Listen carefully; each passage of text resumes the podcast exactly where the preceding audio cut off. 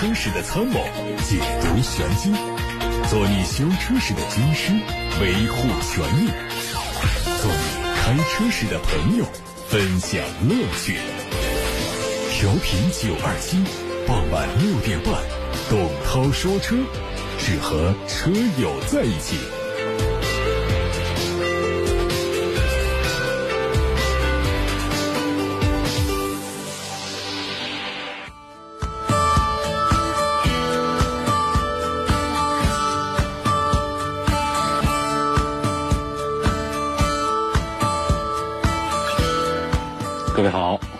董涛，欢迎大家在每天下午的六点半钟到七点半钟收听董涛说车节目。通过调频九二七、蜻蜓、喜马拉雅等平台同步直播，大家还可以通过蜻蜓、喜马拉雅、董涛说车微信公众号、微博等平台收听重播。从今天开始呢，我会给大家陆续带来。很多汽车品牌的成长历史故事。首先关注汽车资讯。根据发改委《石油价格管理办法》第七条的规定，因本周期内国内参考基准原油变化率维持区间负向运行，对于国内成品油价格成品油计价下调兑现。本轮汽油下调每吨一千零一十五元，柴油下调每吨九百七十五元。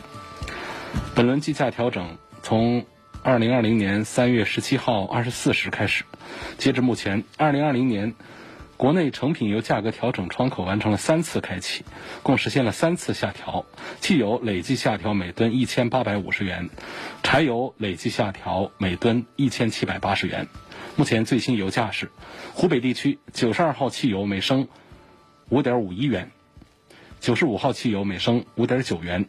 九十八号汽油每升六点四七元，零号柴油每升五点零九元。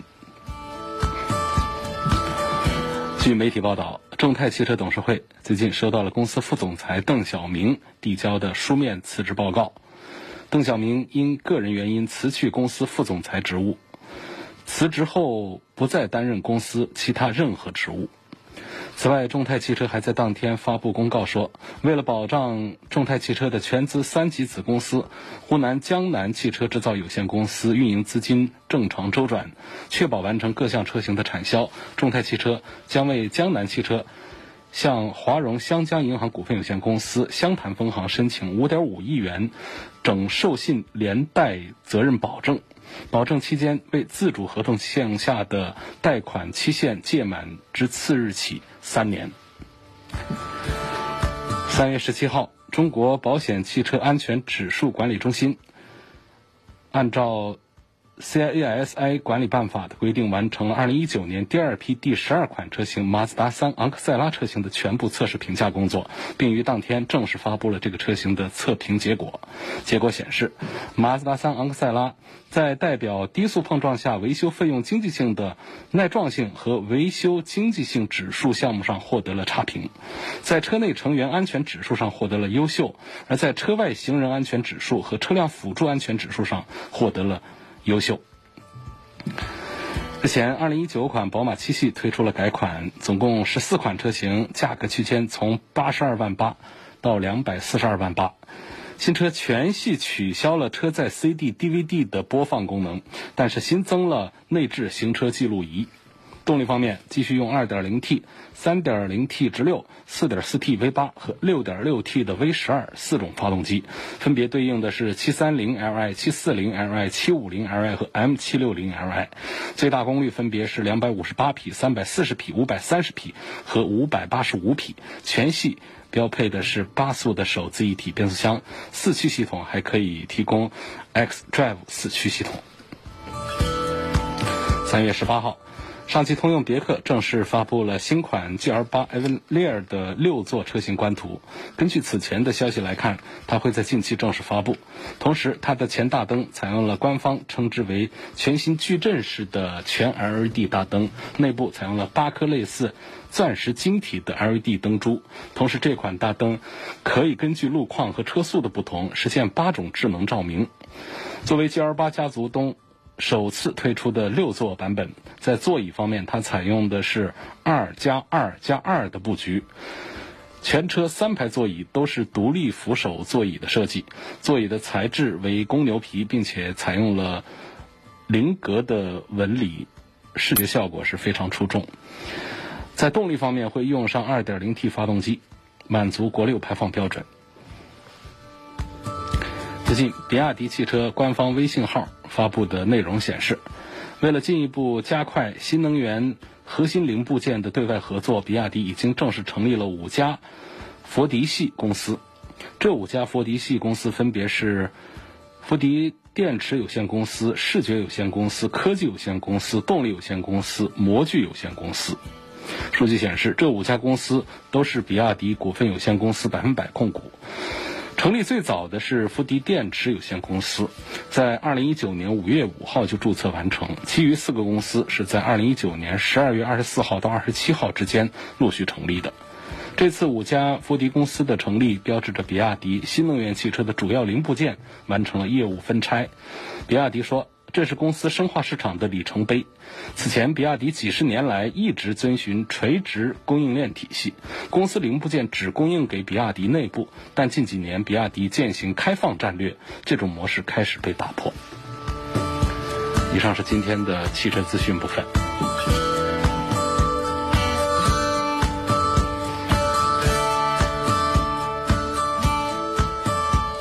您正在收听的是董涛说车。欢迎各位继续回来听董涛说车。从今天开始，要给大家带来汽车品牌故事，带大家一起了解更多的汽车历史故事。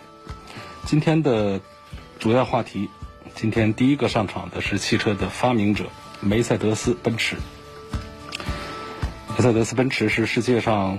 最知名的汽车品牌之一，创立的时间是一九零零年，总部是设在德国的斯图加特，创始人卡尔本茨和戴姆勒。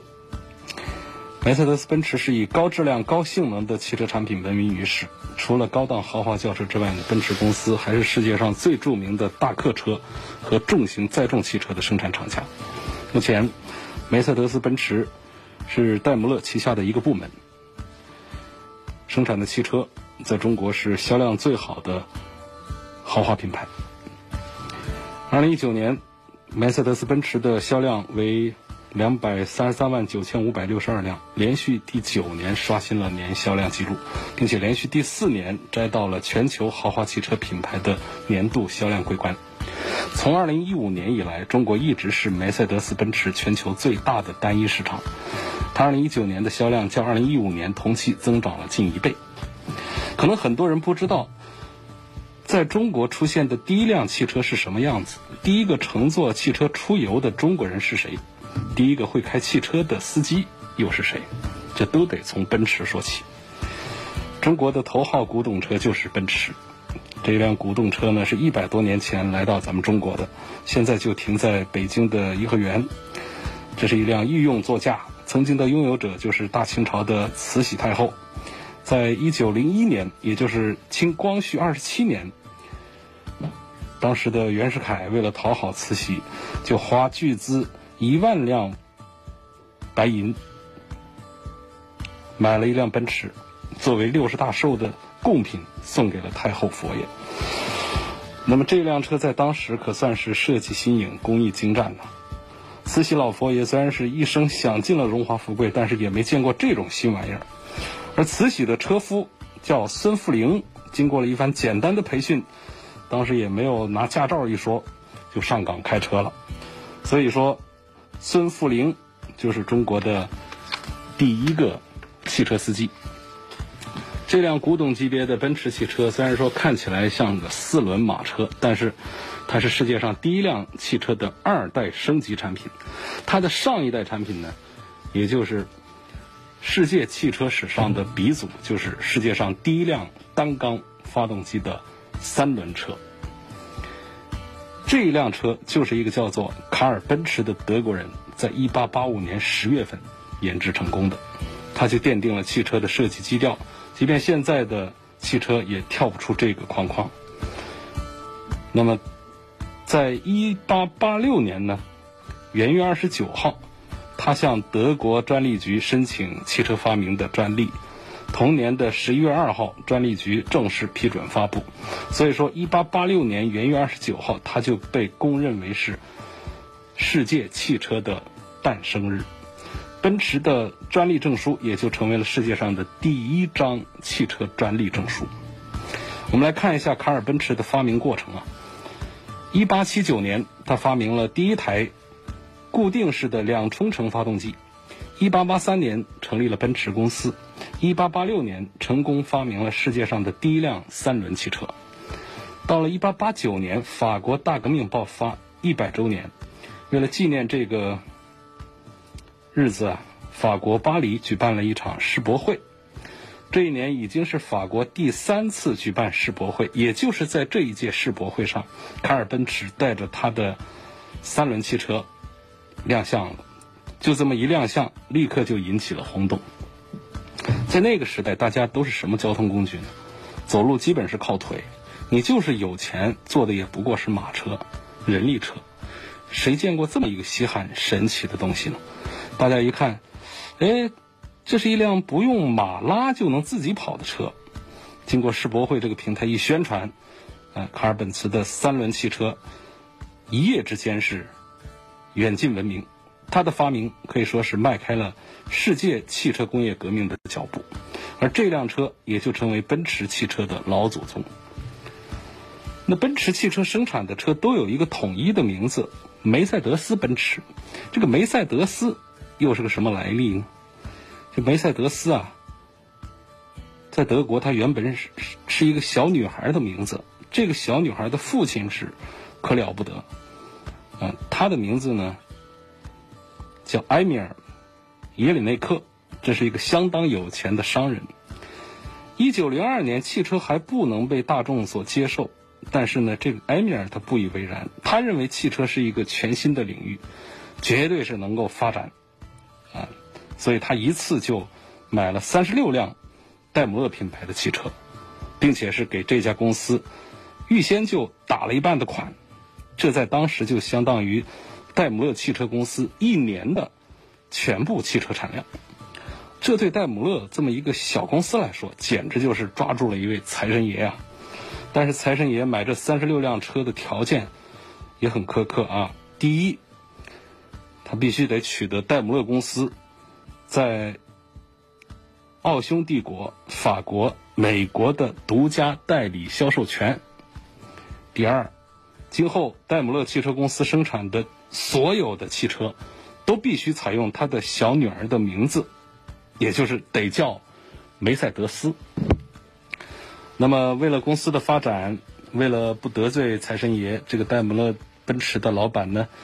他就接受了埃米尔的条件，所以从此往后，戴姆勒汽车的这个所有产品都得叫梅赛德斯。那可能就又得跟大家介绍一下戴姆勒了。那不一直讲奔驰吗？这戴姆勒怎么来的？戴姆勒奔驰公司呢，它就是卡尔本茨跟另外一个。叫格特利布·戴姆勒的人合伙创办的汽车公司，他们是在一九二六年合并成立的新公司。合并之后的公司命名叫做戴姆勒奔驰，所以合并以后呢，戴姆勒公司的产品就必须得叫做梅赛德斯奔驰。合并之前，这卡尔本茨这个人跟戴姆勒他们俩是各干各的，都在造车。戴姆勒在汽车发展史上。同样是占据着举足轻重的地位。我们前面说到，一八七九年，卡尔本茨发明了第一台固定式的两冲程发动机；一八八六年，发明了三轮汽车。但是让这卡尔本茨没想到的是，离他家乡只有八十公里外的一个小镇子上，有一个叫做戴姆勒的人，在更早的时间就研制出了汽油发动机。同样在一八八六年，戴姆勒。就跟自己的好朋友迈巴赫合作，把发动机装进了一辆四轮马车，就制造出了第一辆四轮汽车。所以，也就是在一八八九年巴黎世博会快结束的时候，就是这位戴姆勒带着他的四轮汽车也赶到了这次世博会上。所以，这个世博会先后展出了世界上第一辆三轮汽车和第一辆四轮汽车。现在看来，一八八九年那就是汽车的元年，一八八九年的巴黎世博会那是风云际会。随着第一辆三轮汽车和第一辆四轮汽车在世博会上展出，对汽车革命是起到了推波助澜的作用，也是造化弄人啊！这两位汽车之父在如此近距离的相聚在这个世博会上，但是面对面都不认识，这两位还到死都没见上过一面，也就成为汽车历史上的一个遗憾。一九二六年这一年，两家公司合并，可以说是奔驰百年发展史上最重要的一次。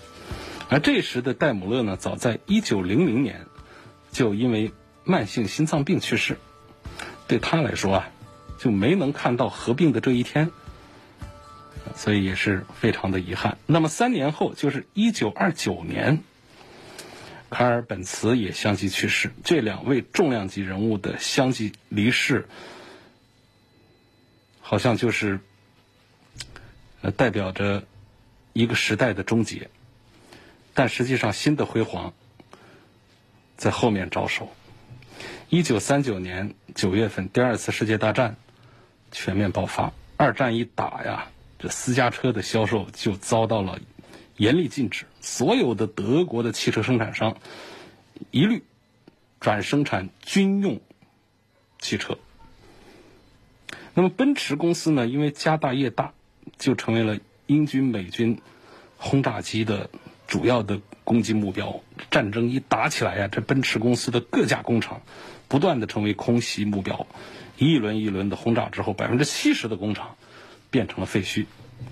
那么它又是怎样奇迹般的在废墟中得到重生的呢？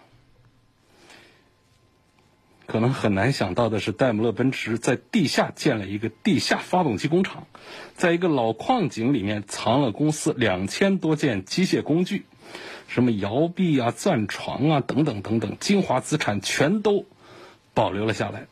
那么到了一九四五年，二战结束，战后的奔驰公司可以说是百废待兴，要想在废墟中重生，谈何容易？当时的公司董事长，嗯，叫做。哈斯佩尔重建工厂对于他这么一个光杆司令来说，根本就是不可能完成的任务啊！但没想到的是，战后不到两个星期的时间，就有一千多名原来公司的员工竟然自发的返回到工厂来。大家只有一个念头，就是重建梅赛德斯奔驰。只有公司在，饭碗才能保住。经过几个月的努力，新的工厂就在废墟中站立起来了。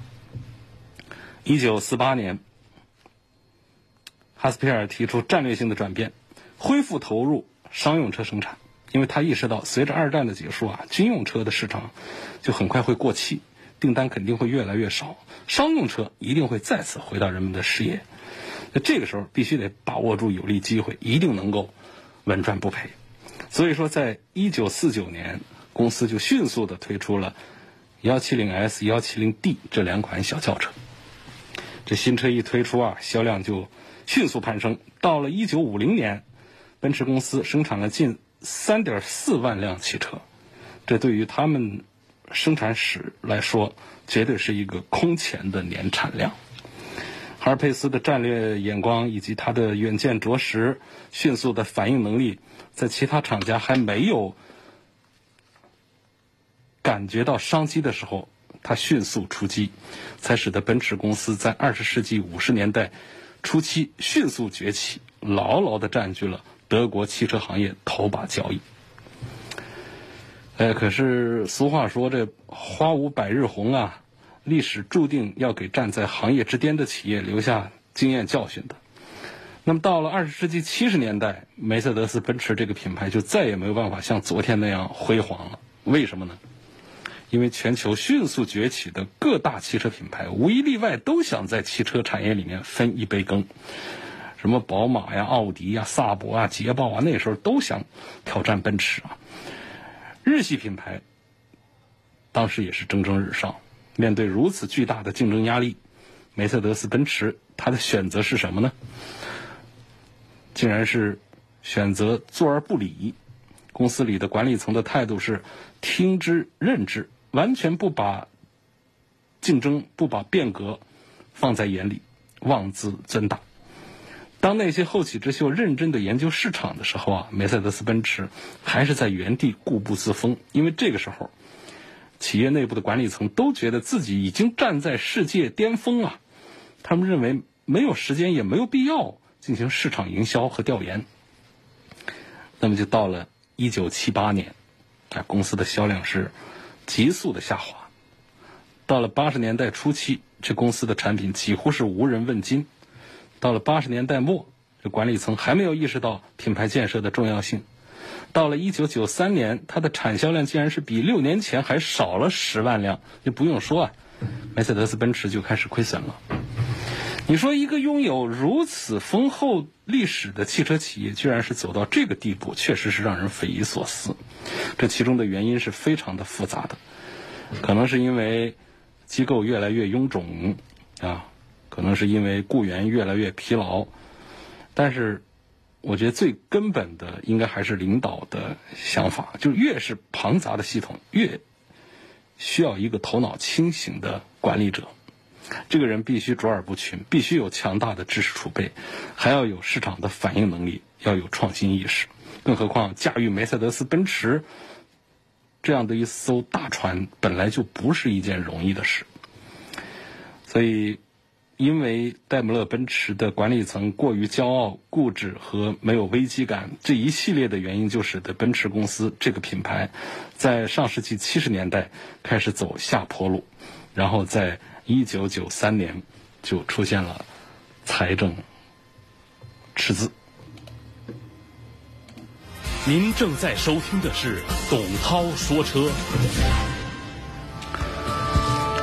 他说：“他正在直播，继续为大家带来汽车品牌故事。今天第一集跟大家讲的是梅赛德斯奔驰，这是大家非常熟悉的一个品牌。但是它的过往，它的故事，并不是每一个人都知道。我们从今天开始讲故事，一直讲到我们整个正式的交通开放、复工复产，大家可以正常的买车之后，咱们再来讲当下的。”这个热门的新车型的推荐，包括汽车消费维权等等，所以这一段时间呢，跟大家啊补一补这些过去很少提到的鲜为人知的历史故事。刚才我们说到梅赛德斯奔驰啊，在发展的过程当中啊，是有巅峰也有低谷的啊。说到在这个九三年的时候啊，人家都亏本了，亏了多少钱我们不知道啊。反正这个，对于一个拥有百年汽车历史的老品牌来说，这是很尴尬的一个局面，确实是非常可惜的一个时代。那么就在公司接连走下坡路的这几年呢，有一个人坐不住了，他觉得奔驰公司再这么走下去，他就会成为竞争中的牺牲品呐。这个人他就在公司内部说了一句话，当时是语惊四座，他说。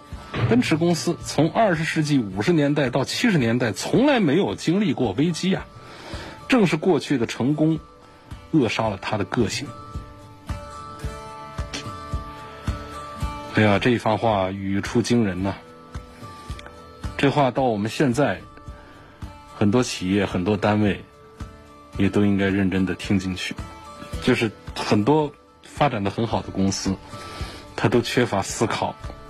他没有经历过危机，所以从来没有感受到危险，以至于遇到一个疫情啊，或者说一个经济上的一个大的动荡之后，这公司啊，它纷纷都会先倒下去。那么，这个在梅赛德斯奔驰内部语出惊人、语惊四座的人是谁呢？在当时，他的职位是环境官。我不知道当时的这个德国以及当时世界上对于这个环境保护啊这一方面是什么样的一个高度啊？反正听起来这环境官呢，不像是呃核心管理层，就是一线的那种靠前指挥的那种重要的大臣。这人的名字呢，叫赫伯特·科勒。就科勒科勒后面这科勒两个字，让大家想起了一个一个卫浴品牌来了啊。这个人叫赫伯特·科勒。当年奔驰在战后之所以能够在废墟中重建起来，就多亏了当时不离不弃的迅速返工复工到位的一千多名员工。如今呢，奔驰再次的遭遇危机，大家似乎都在漠然处之的时候。还是有人愿意站出来为奔驰的命运奋起一搏。这个叫科勒的人一次又一次的不厌其烦的跟同事们讲述自己的理由，说必须要改革，必须要修改陈旧的观念。梅赛德斯奔驰不能只顾自己的感受，必须要把合适的顾客的产品生产出来。渐渐的，就有一些人呢，呃。似乎并不再排斥这个叫科勒的人的唠叨了。到后来呢，科勒为自己在董事会里争取到了对公司事务进行否决的授权。那么，在为了找到一个支持自己的强有力的关键人物上，他极力的推荐公司的董事会成员，当时还是一个小小的业务主管的一个人去顶替总裁的位置。这位业务主管的名字叫赫尔穆特·沃纳。科勒认为呢，这个沃纳是敢做敢当啊，更适合带领公司展开破冰之旅。现在来看，科勒确实是有慧眼识英雄的气魄。一九九三年，沃纳通过了董事会的选举，成功的当上了公司的总裁。有了这么一个强有力的后盾做支撑，科勒就觉得是时候发挥自己的本领了。那么他就首先建议缩短产品的制造周期，从过去的七十二个月缩短为三十八个月，降低一部分的制造成本。这就意味着奔驰必须要放下自己高贵的身价，必须要进入到中低端市场上去。根据这个建议，生产出了第一款新车型，就是经济型的奔驰 C 系列。公司把这款车的消费群体定位为年轻人。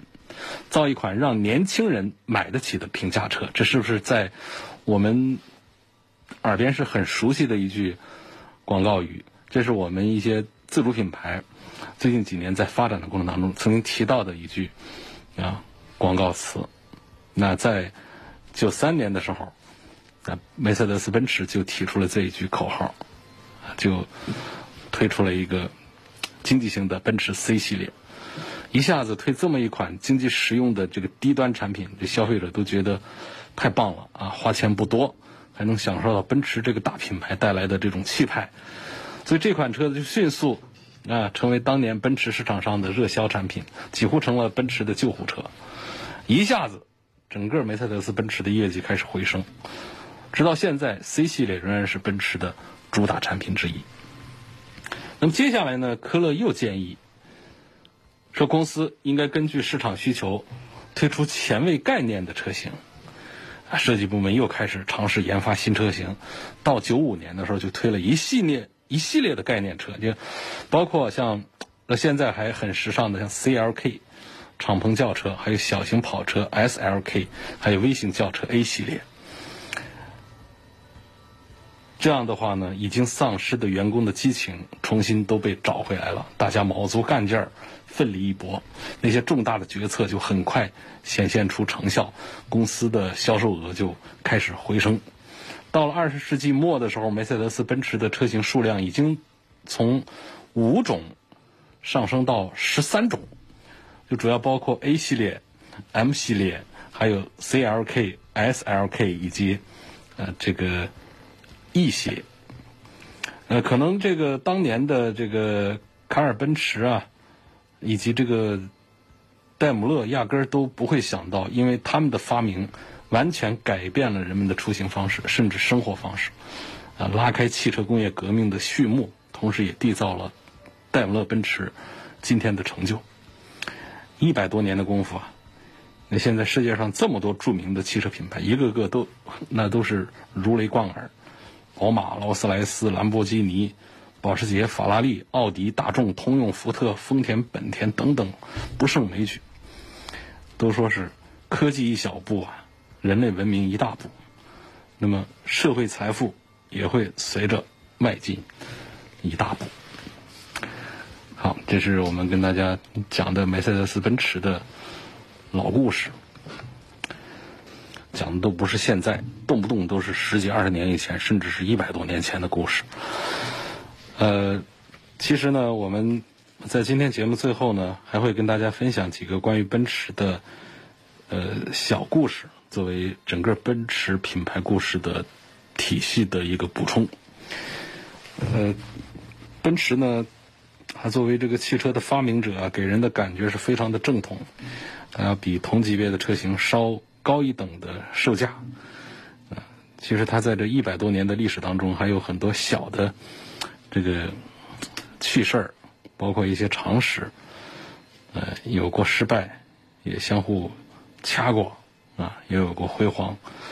那有几个小故事跟大家一个个讲。第一个呢，就讲这个奔驰的 G 大 G。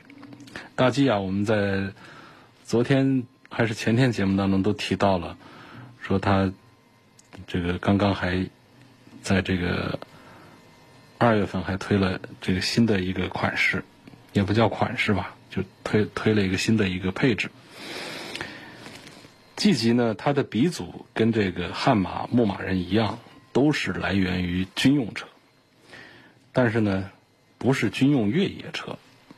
而是奔驰在二战期间为纳粹生产的这个六乘六的军用轿车，这个轿车的当时的命名叫 G 一。这车的外形设计跟当时的普通轿车是没什么两样，最大的特点就是三组车轴，六乘六。我们现在说四乘四四驱，嗯，六轮子六乘六，它可以承载六名乘客。那么这样的外形呢？这个看上去就非常邪恶了，呃，美国队长当中的反派红骷髅座驾原型可能就是它。G 一一直到了三十年代末期才换代成为双车轴结构的越野车 G 五，所以说对于早期越野车的发展，奔驰的这个地位是意义非凡。第二个小故事呢，是关于呃奔驰的。S 六百，呃，奔驰的六百呢，这是梅赛德斯在六几年发布的豪华车，当时的售价是两万美金，然后梅赛德斯只生产了两千六百多台 S 六百，其中呢，只有四百二十八辆是长轴的硬顶版，那么这个版本的车主呢，几乎全都是领导人。当时的苏联、古巴、罗马尼亚、乌干达、阿尔巴尼亚、日本、伊拉克、爱尔兰、伊朗、韩国、菲律宾、柬埔寨等等国家的领导人都是用这款车来作为出行座驾，所以从这个历史的角度来说，奔驰的这个 S 六百的地位，它要高于幻影。第三个小故事呢，是关于那个奔驰的一个跑车上的欧翼门。实际上呢，它只是这个技术人员的无奈之举。很多人都认为这个欧翼门是来源于设计师的妙笔生花，啊，看上去才会如此优美。实际上，这个来源呢是，呃，源自于奔驰的勒芒赛车 W 幺九四，是技术上的一个工程设计。就当时这个车采用的是铝制的管状的车架，整个车重只有五十公斤。那么如果采用传统车门的话，这个车架的刚度就会下降。但是又不能不装车门呢？当时也没有人规定车门的铰链必须要装在哪儿，所以这个技术人员就灵机一动，把这个铰链装在车顶上。于是这个 W 幺九四就成为一九五二年勒芒冠军，它的技术和设计都会大获成功。后来再生产的这个同款的这个跑车，它就已经把这欧翼门都把它取消掉了嘛。第四个小故事呢，是奔驰因为一场事故三十年不参加勒芒。一九五五年，勒芒发生了一场有史以来的最大的事故。二号赛车是一辆奔驰三百 SLR 发生事故，造成了八十四位观众和车手死亡，一百二十多位观众受伤。这个事故对于奔驰的打击是太大太大了，所以这奔驰啊就退出了这个赛季，一直到三十年之后，一九八五年才重回勒芒。其实那场事故呢，并不是奔驰技术失误的原因，而是技术太先进造成的。是谁呢？就是竞争对手捷豹，捷豹的一个赛车。它第一次采用了碟式刹车，这个碟式刹车的减速速度啊，就远超同代人的定义啊，就减速进这个梯房的速度太快，就让后方的奔驰赛车来不及回避，然后就涉及到了后方的奔驰，发生了两车相撞，导致悲剧发生。第五个小故事呢，是说奔驰还造过。别的交通工具就是飞机，就是奔驰的这个三叉星啊，其象征的是海陆空三大业务。我们现在大多数人都认认为，就它好像就生产汽车的。梅赛德斯奔驰宇航公司就是负责空的业务的，而且宇航公司的地位比汽车还高。它当时是世界第四大航空航天制造企业。它的业务范围包括了军用飞机、卫星，还有国防系统。第六个小故事呢，是奔驰还造过游艇。那它在二零一六年上市了一款价值一百七十多万美元的豪华游艇，什么酒窖啊、呃升降式的全景天窗啊，这种配置就不谈了。它的主角配置啊，现在来说还是非常先进的。集成光线投射控制系统、隐藏的自动船锚这样的高科技配置都有。全球呢限量只卖了十艘，就说明奔驰啊根本不想赚这个钱，它只是做一个 象征性的动作，就表示我是会做海里的事儿的。海陆空全齐了，那奔驰的这个三叉星的这个这个标志啊。就实打实的，啊，每一个方向都有产品了。第七个小故事呢，就是奔驰曾经专门为中国人设计过车，叫 FCC。当年呢，中国家庭轿车计划实施之初啊，那国家是邀请了二十多家世界企业来为中国市场设计一款小型家庭轿车，FCC 就是奔驰的作品。尽管说奔驰之前，呃，也设计过很多的车型，但这个专门针对中国市场的小车啊，其实水准是相当高。这这车长啊多少呢？只有三米五六。那过去奔驰的车啊，一般来说都会比这要更大一些，要在四米以上的。但是它这个车厢的内部空间还做的比较大。当时它的这个底盘的形式叫做三明治式的，前后悬，嗯，这个都很短。发动机和变速箱呢是在这个车厢的地板和前副车架之间的。这种设计对日后的小型车的微型车的设计的影响都非常大。设计的车的发动机是一点三升的三缸机，啊，油耗只有四五升的样子。空间大、油耗低、牌子响，这个 FCC 如果不是因为计划取消，肯定也会大卖。但是呢，这个这个为中国车企、为中国市场设计的这个小车呢，其实也没浪费啊。后来这个车的大部分的设计理念都应用在了第一代的奔驰 A 级车上，所以可以说，奔驰 A 级的诞生是当年的中国助推了一把。那么接着我们还要说到的最后一个小的花絮呢，就讲这个奔驰其实常年位居最容易被偷豪华车的第一名，可能也是因为它的销量巨大。美国国家保险犯罪局曾经发布了一份数据，说在美国最容易被偷的豪华车的前十名当中，竟然有三名是奔驰，然后奔驰 C 级还位居榜首。呃，这个在 Top Gear 的一期节目当中啊，一个叫呃阿尔巴尼亚的特辑当中说，这个国家就有很多脏车都是老奔驰，那不只是富人喜欢奔驰啊，穷人们也喜欢。